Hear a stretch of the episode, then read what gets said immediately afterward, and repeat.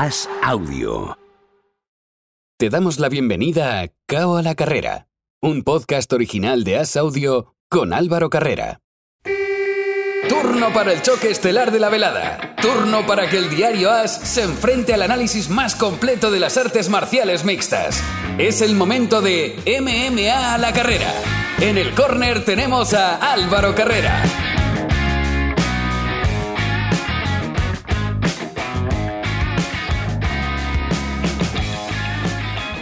Cuántas cosas de las que hablar esta semana en este segundo asalto de Cao a la carrera. Bienvenido, bienvenida. Si te acabas de incorporar al bloque de las artes marciales mixtas, nos ponemos las guantillas y entramos a la jaula. Y para hacerlo, como siempre, nuestra primera parada es en Miami para saludar al periodista Andrés Lichbel. Hola Andrés, ¿qué tal? Muy bien Álvaro, muy feliz de estar acá y bueno, vamos al lío. Vamos al lío porque es que hay tantas cosas que, casi uno no sabe qué, pensar primero, qué, será más interesante. Vamos a empezar por orden de empresas y por orden cronológico. El pasado fin de semana preveíamos un muy buen evento de UFC y lo tuvimos en el combate estelar.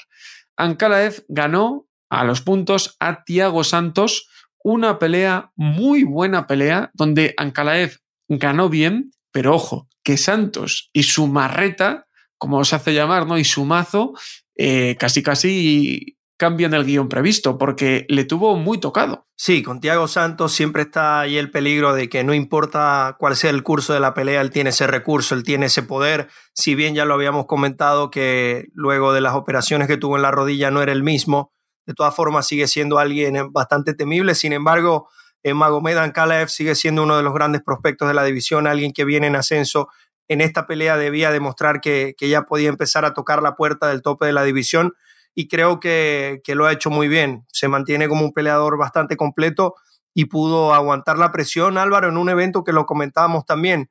Eh, a priori se veía muy atractivo para hacer un Fight Night y terminó siéndolo. Tuvimos muy buenas peleas, destacando sobre todo el triunfo de Guido Canetti por, por técnico al principio de la cartelera además de Song Yadong, que también demostró que merece estar en el tope de la división noqueando un Marlon Moraes que vamos a ver cuál, cuál será su futuro. Exacto, gran KO, performance de la noche esa, esa, ese KO de Son Yadong, también victoria de Roundtree con bonus sobre Robertson, eh, en el segundo asalto, estuvo muy bien y la verdad Andrés que, que a mí me, pues me, me alivió un poco de decir, vale, vemos que, van yendo las cosas de nuevo bien, ¿no? Y que, y que parece que se vuelve a meter más, más calidad en los eventos, aunque sean simples Fight Night, como, como fue el caso de este fin de semana.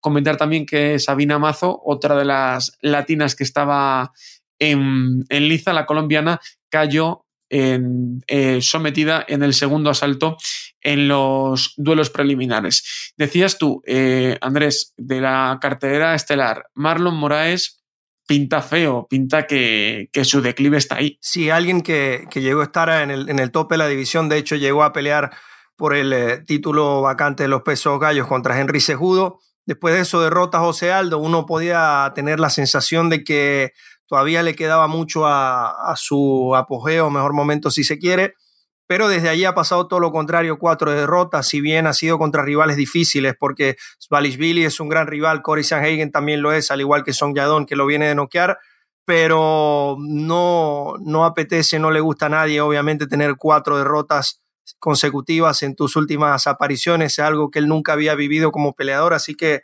Vamos a ver cuál será su futuro. En lo personal pienso que ya tuvo su mejor momento, no va a volver a alcanzar ese tope y ya es cuestión de ver si va a seguir peleando en esta liga o si se le va a dar la oportunidad en otro lugar donde él sí pueda competir un poco más. Y habíamos pasado rápido por encima eh, la victoria de Ankalaev más que la victoria.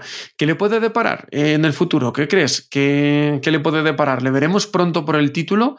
Porque después de esta victoria y viendo cómo está la división, no sería de extrañar que quizá antes de que acabe el año esté disputando el título, ¿no? Todo depende de cómo vaya moviéndose la, división.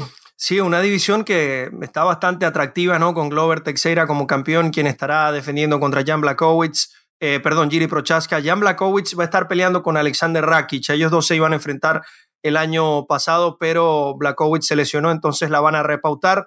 Está Anthony Smith sin pelea, quien yo creo que debería ser el próximo rival de, de Ankalaev, que acaba de derrotar al número 5, así que ya estará entrando al top 5 de la división. Eh, sigue siendo un peleador joven si se quiere, todavía tiene mucho que mejorar y lo veo bastante viable, ¿no? De que si logra derrotar a Anthony Smith ya podría estar tocando la puerta a una pelea por el cinturón a la espera de lo que pueda pasar evidentemente entre Jan Blakowicz y Alexander Rakic. Vamos a lo que viene este fin de semana, UFC en Londres y además pelea uno de los nuestros, Ilia Topuria, así que antes de hablar de nada más, vamos a recibir al protagonista. Hola Ilia, ¿qué tal? Muy buenas Álvaro, ¿cómo estás? Con ganas de verte, que me quedé eh, como todos, ¿no? Y, como tú también, que con ganas de, de, salir al octágono. ¿Cómo estás en esta semana de pelea? Que ya te quedan nada, prácticamente horas mm. para volver a pelear. Súper bien, la verdad, mm, súper tranquilo, se me ha hecho súper corto por, por, el tema del recorte y tal, como no tengo que recortar un peso tan exagerado como lo hacía antes, pues se me está haciendo la verdad súper corto y no puedo esperar, no puedo esperar para volver y pisar esa jaula. Lo, lo malo es que no van a poder disfrutar del, del matador por un tiempo largo porque se acabará pronto, pero también es parte del espectáculo. Porque, Ilia, eh, estamos grabando, esto para quien no lo sepa, pero estamos grabando el lunes, tú peleas el sábado, habitualmente los lunes no te veríamos tan sonriente como, como te vemos ahora mismo, ¿no? Al final, eh, el cambio de peso para esta pelea se nota mucho. Hombre, por supuesto, se nota muchísimo.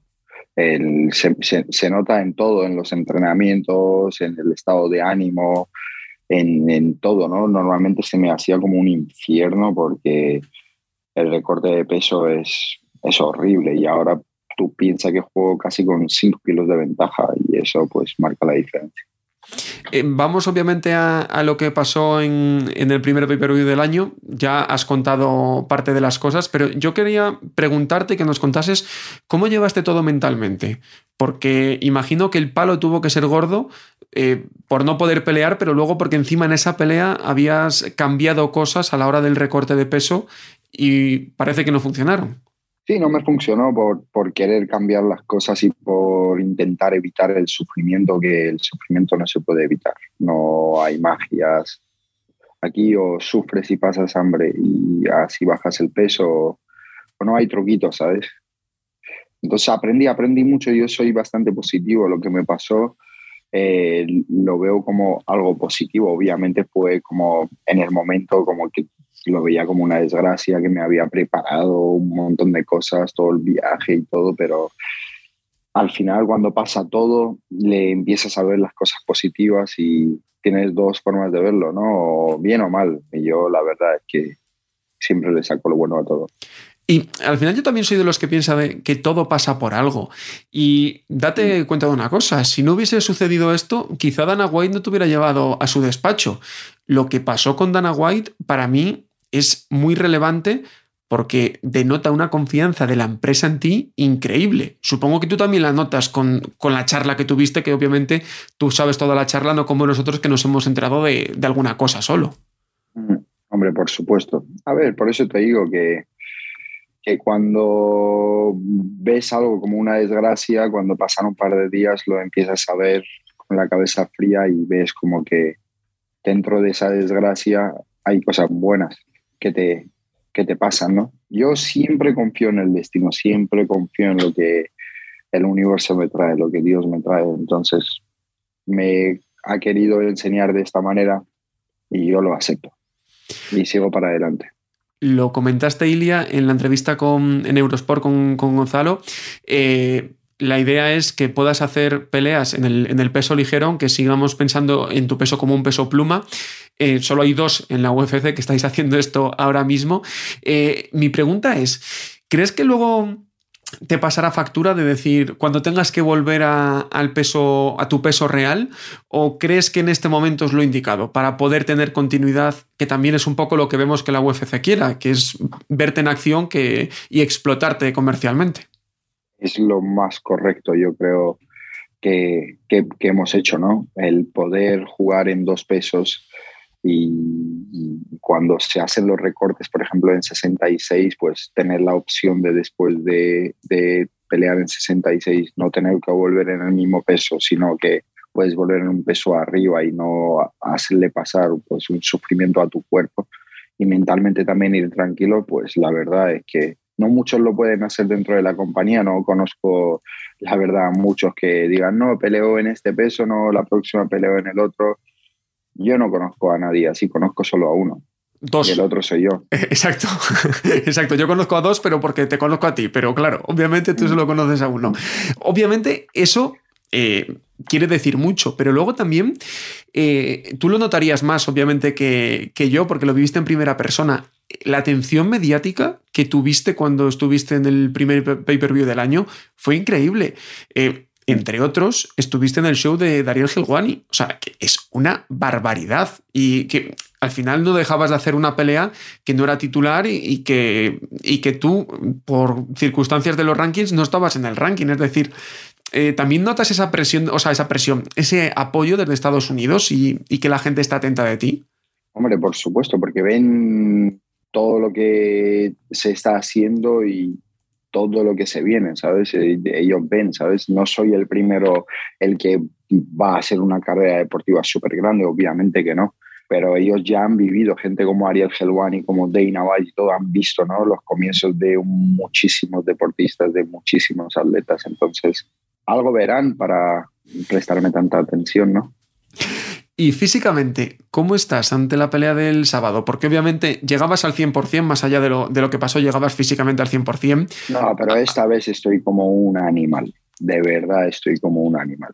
Le rozaré y, y lo mandaré a dormir. Lo van a ver, me van a ver con una potencia dentro de la jaula que se van a quedar alucinados. Se van a quedar alucinados. A ver, lo que siempre digo, ¿no? El sábado no, hay, no, no, no, va a pasar nada de lo que yo no crea que vaya a pasar. Yo sé que lo empaquetaré, lo haré ver como si en su vida hubiera entrenado y eso no significa que él sea malo. Él es un excelente luchador, pelea dentro de, de la compañía más grande del mundo, en la jaula más famosa del mundo y es un chico que hay que respetarlo y yo no es que tenga una eh, sobreconfianza, ¿sabes lo que te digo? Pero hay niveles y hay niveles.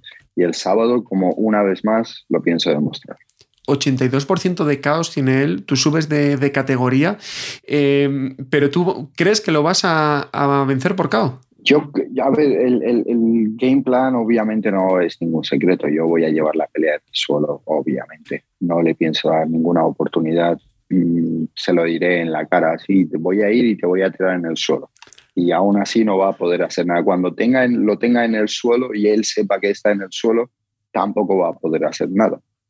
Tampoco se va a poder levantar, se va a poder escapar. Lo atraparé como una anaconda y lo ahogaré. Para mí, yo lo tengo claro, yo sé lo que va a pasar el sábado por la noche. Entonces, cuando lo tire en el suelo, eh, estará en sus manos si es que quiere recibir una paliza o darse la vuelta y, y regalarme una sumisión para, para someterlo. Te decía yo, el tema del peso, eh, ¿crees que te puede llegar a afectar en algunos combates que tus rivales puedan llegar más grandes que tú al, al octágono? Porque sí que es cierto que aunque por altura quizá ellos puedan ser más altos, tú eres una persona que de normal vive muy alta de peso. No van a tener ninguna ventaja, siempre van a estar en desventaja, porque tengo lo más importante, la cabeza la mentalidad no me gana ninguno, ninguno. Yo estoy mentalmente en, yo pienso que en otro, en, otro nivel, yo eh, los he visto, he convivido, lo, los veo como cada uno afronta eh, sus adversidades y sé quién soy yo. Pase lo que pase el sábado por la noche, mi confianza no me lo va a quitar nadie. Yo sé quién soy y sé a dónde, dónde voy a acabar. Y por último, Ilia, no vamos a hablar de ti, sino quiero hablar de, de tu hermano, que eh, peleó la semana pasada, está volviendo a, a, tomar ritmo, obviamente sensaciones muy buenas porque las victorias han sido incontestables. ¿Cuándo veremos a los hermanos Topuria, Topuria en UFC? Porque ya he visto mucha gente en redes sociales fuera de España que lo está empezando a, a fantasear. En, al principio de 2022. Joder. Cuando yo esté por pelear por el cinturón, mi hermano hará su debut dentro de la UFC. Pues ahí queda esa predicción. Ilia, muchísimas gracias por tu tiempo y que vaya muy bien este sábado. Muchísimas gracias a ti. Llega confiado Andrés Silia Topuria, llega con ganas de desquitarse de lo que pasó el pasado mes de enero y sobre todo llega muy diferente en cuanto a peso. Creo que veremos una gran versión. No es pelea fácil, como todas en UFC, pero yo creo que sí que es claro favorito. Se reflejan las apuestas y yo creo que, que es real ese, ese favoritismo. Yo comparto ese favoritismo, si bien Jay Hebert va a pelear como local, ¿no? Eh, Ilia Topuria pienso que es un peleador mucho más completo, sobre todo si la pelea se llega a desenvolver a ras de lona, es infinitamente superior Ilia y él, sus manos también son bastante buenas, ¿no? Eh, Jay Ever siento que no tiene la mejor quijada tampoco, así que hay muchas vías por las cuales Ilia Topuria puede llevarse el triunfo y de verdad lo veo manteniendo su invicto, extendiéndolo a, a 12 triunfos frente a un rival que tiene uno y dos en sus últimas peleas ya está entrando un poco en ese escenario de do or die, como dicen, si no empieza a actuar posiblemente se pueda quedar fuera de la, de la empresa en poco tiempo y tiene la presión además de, pelear como local. Yo siento que a Topuria no le va a importar eso, más bien es algo que él va a tomar con bastante motivación, poder silenciar una arena. Y además ese combate que en principio, eh, salvo que haya cambios de, última hora, va a ser el que cierre la cartelera preliminar, por tanto, calculemos más o menos sobre las ocho y media de la tarde, hora peninsular española, ese combate de Ilia Topuria. Y en la cartelera estelar tenemos muchas cosas. La verdad que, que hay combates interesantes. Quizá, no sé si lo compartes conmigo, Andrés, el que menos me llama es el estelar. Pero más allá de eso, Cazula Vargas, con quien hablábamos la semana pasada, podéis escuchar esa entrevista en el podcast de, hace siete días, pelea contra Paddy Pimblet, un combate muy interesante porque Pimblet y, y pues, han intercambiado cosas por redes sociales, están los dos en la misma cartelera, podría pasar algo, ojalá que no, porque gane Cazula Vargas. Sí, es una pelea interesante porque Paddy Pimblet se está convirtiendo poco a poco en una figura mediática por cómo se ve, sobre todo por lo que habla. Eh, también viene de la misma promoción donde surgió Conor McGregor, entonces obviamente nunca faltan las semejanzas. Sin embargo, tiene enfrente a un Casula Vargas que yo lo digo claramente, se está jugando el contrato. Siento que si no gana esta pelea, lo más probable es que lo dejen libre de la compañía, así que tiene una gran razón para buscar el triunfo, además de que tiene mucha experiencia, es un peleador bastante completo y si bien Paddy Pimble es favorito en las apuestas, creo que Casula Vargas se puede llevar el triunfo porque además de, de, ser alguien que no tiene miedo a pararse a intercambiar, tiene muy buen suelo, tiene muy buen juego de sumisión, ha estado aclimatándose en Europa, conversamos con él la, la semana pasada y lo, lo, veo bastante bien, lo veo fuerte y siento que, que, se puede llevar el triunfo el mexicano, algo que me, me alegraría mucho porque también siento que si gana puede, puede asegurar un nuevo contrato con la compañía, que eso es lo que todos queremos para nuestros eh, peleadores latinoamericanos y también los españoles. Peso pluma, Arnold Allen contra Dan Hooker, interesante duelo coestelar. ¿Qué, qué te dice este, este combate, Andrés? Bueno, vamos a ver cómo llega Dan Hooker al, al, al peso pluma. Eh, recordemos que para los pesos ligeros era alguien bastante alto, si se quiere, le costaba dar el peso y ahora va a estar bajando 10 libras más. Así que E-, es mi duda. yo me reservo, me reservo mi opinión. Sí, vamos a ver cómo llega. Es, es mi duda porque ¿cómo llega? Si ya, si ya le costaba en el ligero. Yo creo que es, es el gran interrogante que tenemos todos esta semana. Sí, más bien se decía de que, de que aprovechando su, su estatura, ¿no? Eh, mide 1,83, más bien debería ponerse un poco más de músculo, subir a los welter y termina siendo todo lo contrario, termina bajando a las 145 libras. Entonces, esa es mi duda porque su talento lo ha demostrado, se ha parado allí con peleadores importantes como Poirier, como Chandler, como Makachev, ha estado en el tope de la división de los ligeros, pero hay que ver cómo le responde el cuerpo y perdón, y qué tan débil llega. Y se enfrentará a un Arnold Allen que tiene una racha grandísima de victorias, de hecho está invicto en la UFC, viene de ganar convincentemente por decisión varias peleas y no es un rival nada fácil para darle la bienvenida, que también además es inglés, estará peleando como local, así que será interesante ver cómo, cómo se da esto. Y en el combate estelar decía que no me motivaba demasiado porque lo veo quizá un poco descompensado. Y es que eh, obviamente están en Inglaterra, tienen que buscar pues la gente local, ¿no? Que, que encienda al público. Tona Spinal, estamos hablando del peso semipesado, tiene una racha muy buena, la verdad que tiene una racha de siete victorias consecutivas, todas por finalización, y las cuatro últimas en, el, en la UFC. O sea que el currículum que presenta es muy bueno porque de esas siete victorias han sido seis en el primer asalto y solo la penúltima entre Arlovsky en el segundo. Llega contra un Volkov que es un veterano, tiene más de 40 peleas de MMA profesionales, pero que yo creo, Andrés, que su tiempo ya pasó y que es un poco un caramelito para, para que Aspinal siga creciendo y veamos una fiesta nacional. Bueno, estoy de acuerdo en que su mejor momento ya pasó, pero no lo veo tanto como, como un caramelito. Pienso que, que, igual sigue siendo una pelea difícil por el simple hecho de que ya Alexander Volkov, si bien sube y baja, lo hace en el, en el tope de la división, todavía está sexto, eh, ha enfrentado nombres importantes, de hecho en, sus últimas cuatro peleas ha ganado tres contra Tibura Overeem y, y Walt Harris, solo perdió contra Cyril Gann, que ya hemos visto cuál es su, su calidad y esta es la pelea para Aspinal demostrar nuevamente de que, de que sí merece tocar las puertas del, del tope, tiene una gran oportunidad, está rankeado número 11. Entonces, en caso de ganarle a Volkov, podía ya estar en, entre los primeros de la categoría, tiene apenas también 28 años.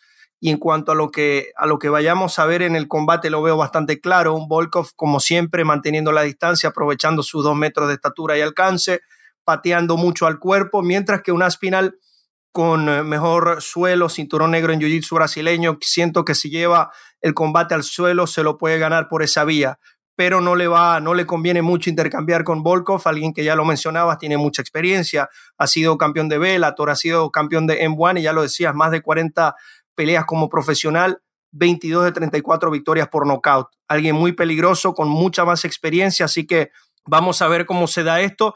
Y hay algo que voy a decir no solo para este combate, sino para el resto de la cartelera.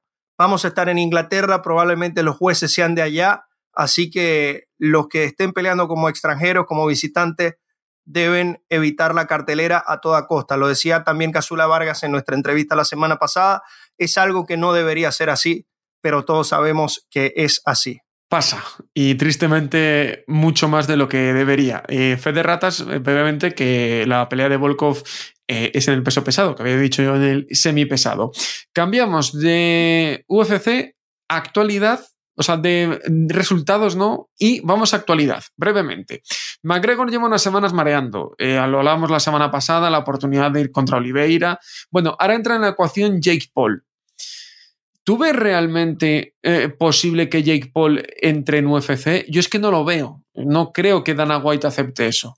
Sería una cosa fuera completamente de UFC si se llegase a dar algo. Y fíjate que incluso vería antes un combate de boxeo, pero no, no sé, ¿tú qué, qué opinas o qué, cuál es la opinión que, que está circulando por Estados Unidos ahora mismo? Bueno, como negocio, evidentemente es una pelea que puede funcionar ¿no? entre dos tipos que, que en la actualidad son los que más venden cada uno en su deporte, o de los que más venden, porque no, no quiero decir con esto que Jake Paul esté por encima de, Canelo, por ejemplo, en cuanto a, ser mediático, pero si es alguien que, que, puede generar una buena cantidad de interés. En las MMA, Conor McGregor es indiscutible, hace mucho tiempo el número uno en este aspecto.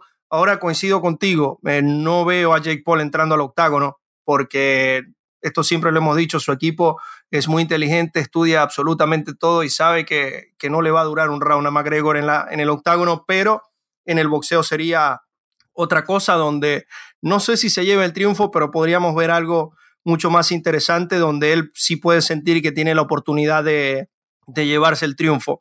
Sin embargo, eh, no veo esta pelea ocurriendo, al menos en este momento. Pienso que, que Conor todavía quiere seguir compitiendo en las MMA y ya lo mencionamos, está también por allí la pelea con Jorge Masvidal, la que es para mí la que debería ser, ¿no? En 170, dos peleadores que se van a parar a intercambiar, que darían un buen espectáculo, que venderían muy bien la pelea en la conferencia de prensa. Y lo que siempre hablamos, Álvaro, a ver, cualquier peleador de la UFC quiere competir contra Conor McGregor porque sabe que va a tener la mejor paga de su vida y por eso Oliveira está dispuesto a, darle el reto por el cinturón porque Oliveira sabe que lo puede someter y que va, y que va a cobrar muy bien. Entonces, con McGregor es ese de verdad una ruleta rusa, todo puede pasar hasta que pasa. Así que hay que estar allí pendientes. Cerramos ahora sí la UFC. Nos vamos a Velator, que la semana pasada tuvo Velator 276. En el combate estelar, Adam Borix venció por decisión unánime a Matt Burnell y Phil Davis venció por decisión unánime también a Julius Anglicas. Aquí voy a hacer una crítica y no sé si estás conmigo, Andrés. Borix se queda eh, pendiente de lo que pase entre allí Mick y Patricio Pitbull eh, dentro de un mes por el título del peso pluma. Debería ser el rival del ganador de ese combate. Hablábamos la semana pasada de que Velator hacía combates, eh, o sea, hacía veladas un poco flojas. El combate estelar estuvo muy bien. ¿Y qué hace que todo el mundo opine eso? Quizás que tienen un problema de venta muy importante. Y es que pueden sacar un buen producto, como lo vimos el otro día, que en parte ahí sí que nos cierra un poco la boca, pero no saben venderlo. Si tú tienes una cosa muy buena, pero no sabes venderla, estás en la misma. Eh, tienes un problema muy serio. Y lo de Velator, aparte de vender en general, lo de vender al público latino es una cosa ya mm, muy preocupante.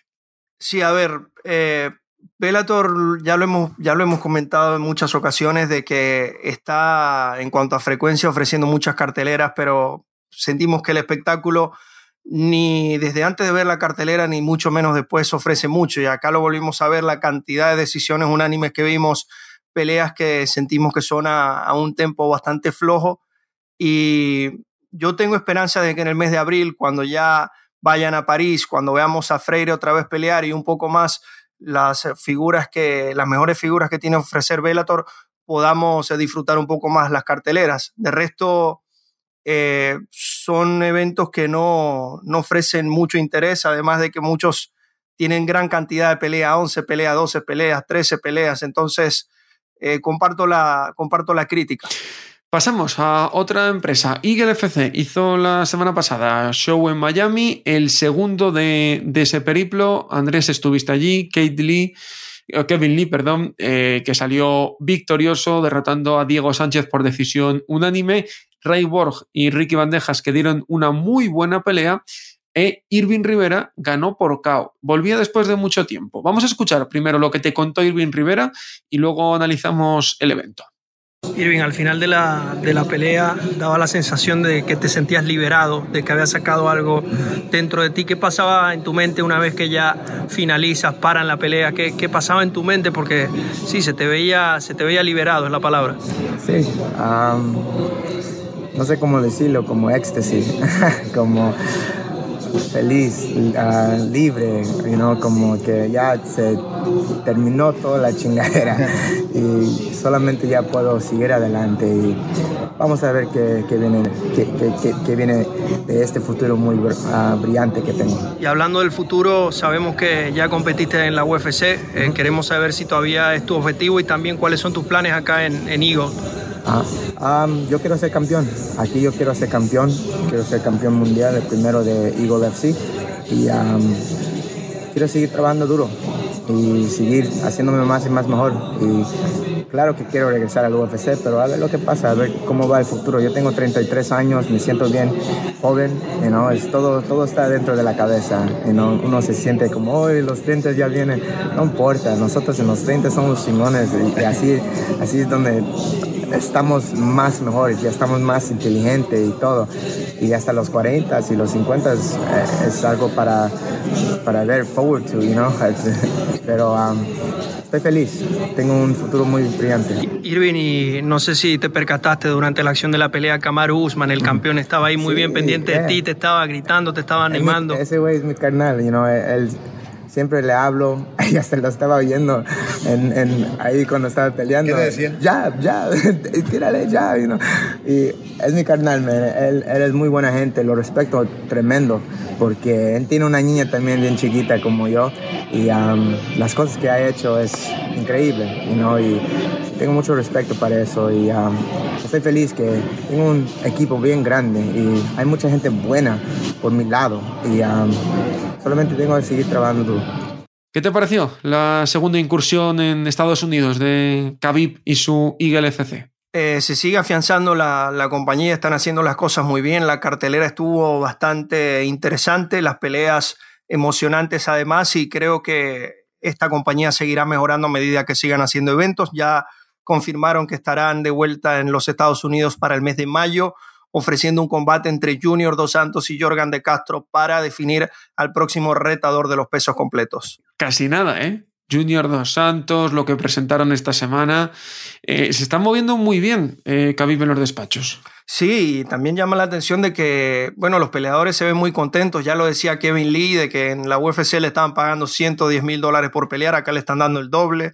Así que se le ve contento, se le ve peleando y a todos, la, la verdad, se les ve bastante cómodos en esta, en esta empresa. Vimos también a Kuniev ganar el cinturón de los pesos completos, a defenderlo más bien, eh, con una sumisión en el primer asalto. Ya lo mencionabas, el caso de Irving Rivera, algo que me generó mucha felicidad porque sabemos por todo lo que pasó acá brevemente para explicar. Ya él estaba peleando en la UFC, tuvo un brote psicótico donde básicamente atacó a, sus hermanas, estaba alucinando, estuvo en la cárcel, luego en, se estuvo recuperando, tratándose con, con psiquiatras, psicólogos, medicamentos, haciendo todo este tipo de cosas.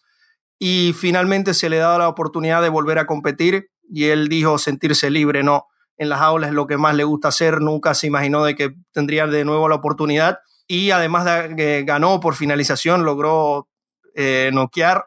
Estaba muy contento, además una de sus hermanas estaba en la arena compartiendo esa alegría y es de esas imágenes ¿no? que siempre quedan de que no importa cuál sea la situación o por más bajo que se pueda estar, siempre está la oportunidad de luchar y poder eh, cambiar la situación así como él lo ha hecho. Así que ojo con Irving Rivera, sabemos el talento que tiene y él sueña con ser campeón de Eagle en un título vacante de las 135 libras. Vamos a ver cuál es el futuro. Fin de semana muy cargado, todavía nos quedan dos paradas que recordar, que resumir. La primera de ellas, Andrés, One Championship, que dio un eventazo que tú tenías muchas ganas de ver y que creo que quedaste satisfecho ¿no? de, lo que se pudo ver. No, es que One Championship siempre ofrece unos eventos cargados de, de, acción, no solo porque es una gran variedad, tenemos Muay Thai, tenemos kickboxing, tenemos artes marciales mixtas, sino la acción como tal siempre es espectacular.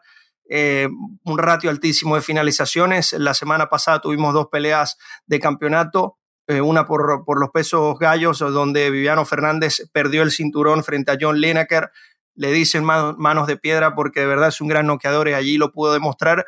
Y además Stan Lee pudo defender su cinturón de, los pesos plumas frente a Gary Tonon, uno de los mejores grapplers del mundo. Y bueno, ya calentando los motores para One X a fin de mes con muchas peleas de campeonato. También habrá hasta grappling, pero hay una en específico que es la que más me llama la atención, que es la de Demetrius Johnson, Mighty, Mighty Mouse contra Rotan, que es uno de los mejores peleadores de la historia del Muay Thai y estarán compitiendo en una batalla de reglas especiales.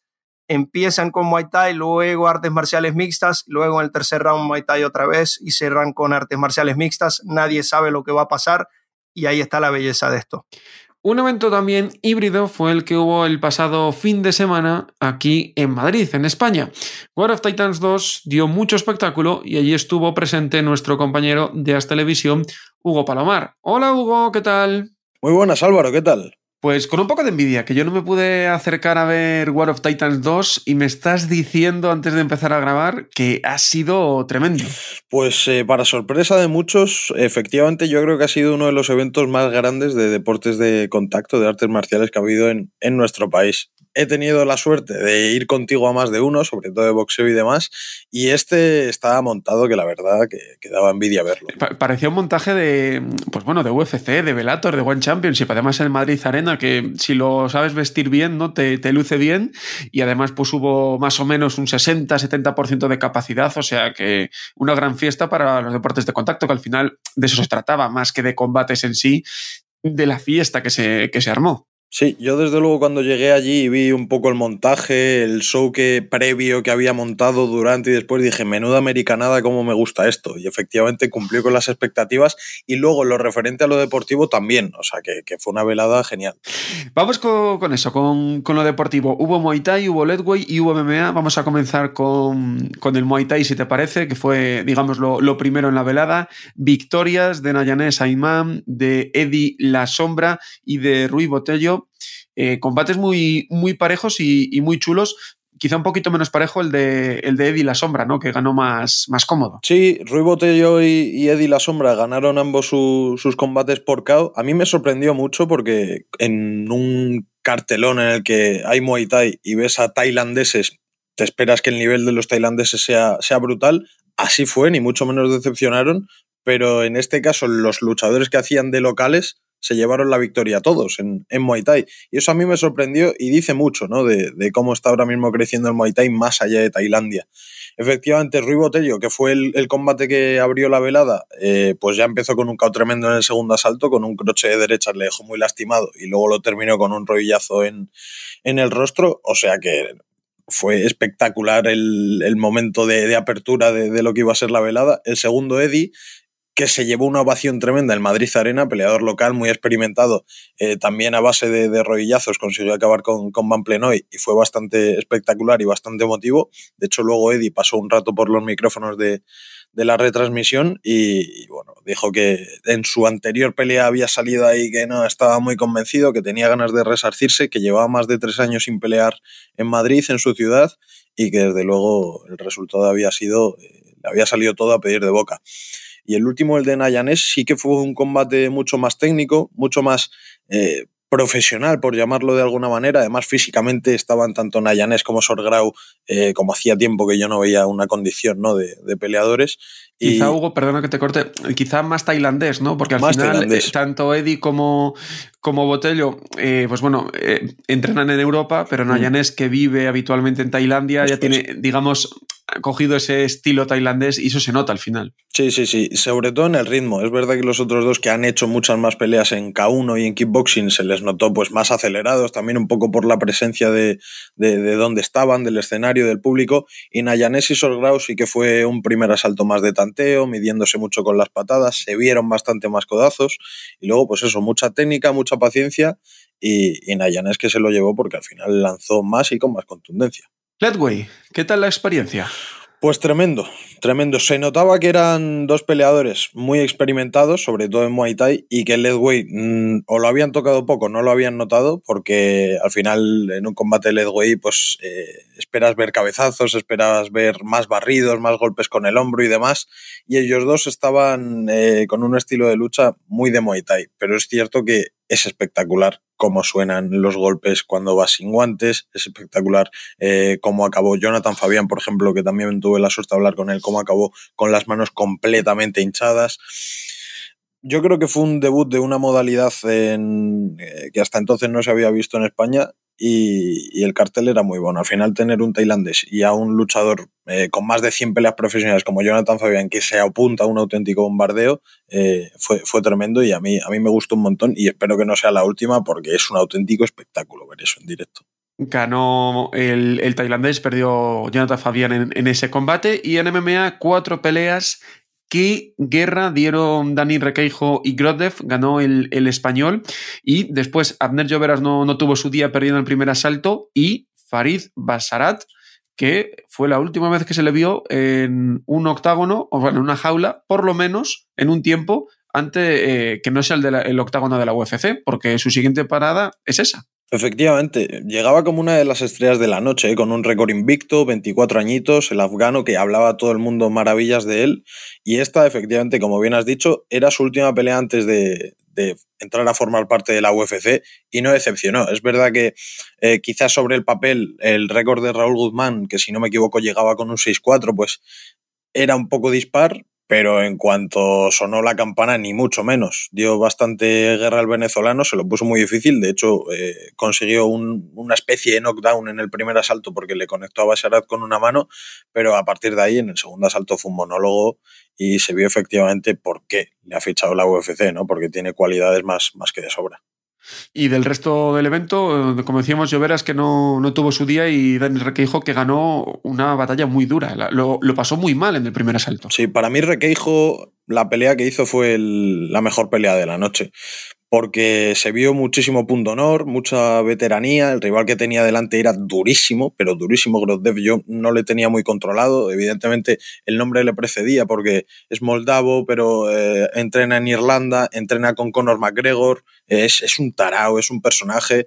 Y además físicamente yo le vi durísimo. Cuando comenzaron en el striking le vi potentísimo, además perfectamente sabía lo que tenía que hacer. El estilo incluso recordaba en la guardia un poco a la de McGregor, con esa amplitud de piernas, ladeado, pero es que luego cuando fueron al suelo, que al final era lo que tenía que intentar Requeijo para ganar, también se le vio muy cómodo, muy físico, que no se dejaba doblegar y dije, este se lo va a poner eh, muy complicado. Pero a partir de ahí empezó a trabajar Requeijo, físicamente se le vio eh, que llegaba en un estado brutal y le fue dando la vuelta a la pelea a partir sobre todo de la segunda mitad del segundo asalto y el tercero es que fue un monólogo.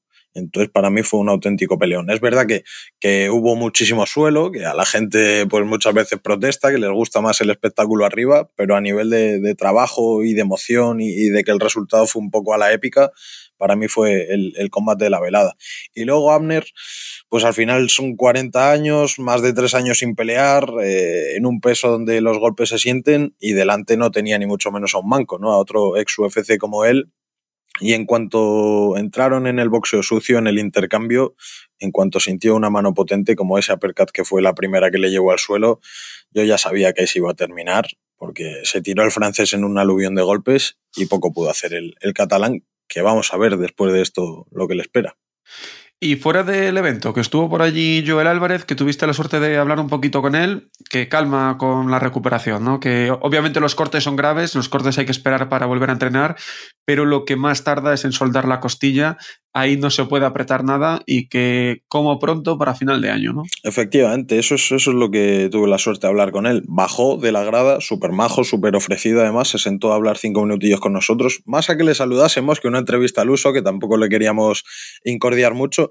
Y es cierto que los cortes eran bastante aparatosos, que estaban cicatrizando bastante bien, pero que el problema era la costilla. Le pregunté que, que su futuro a medio largo plazo por dónde pasaba, porque a corto plazo eh, está en un, inmerso en un proceso de recuperación que va para largo y me dijo que nada, que él quiere estar muy pendiente de, de su costilla y, y, que si consigue pelear para final de año, pues que será una suerte, pero que ahora mismo no lo tiene en la cabeza. Así que con mucha paciencia, Joel. Es joven, así que está bien que haya que ir con, con, cautela y no arriesgar, que luego al final es cuando vienen los problemas que se hacen crónicos. Hugo, un placer. Un abrazo, Álvaro os prometíamos al principio que teníamos muchísimas cosas que, de las que hablar y analizar esta semana y creo que no os hemos mentido. Andrés, como siempre, un auténtico placer. Nos volvemos a escuchar en una semana. Encantadísimo, nos vemos la próxima semana Álvaro, muchísimas gracias. Y a vosotros, a los que estáis del otro lado, gracias también por estar ahí una semana más con nosotros. La próxima, más artes marciales mixtas, ahora es el tiempo del wrestling, como siempre, a la carrera. Chao, chao.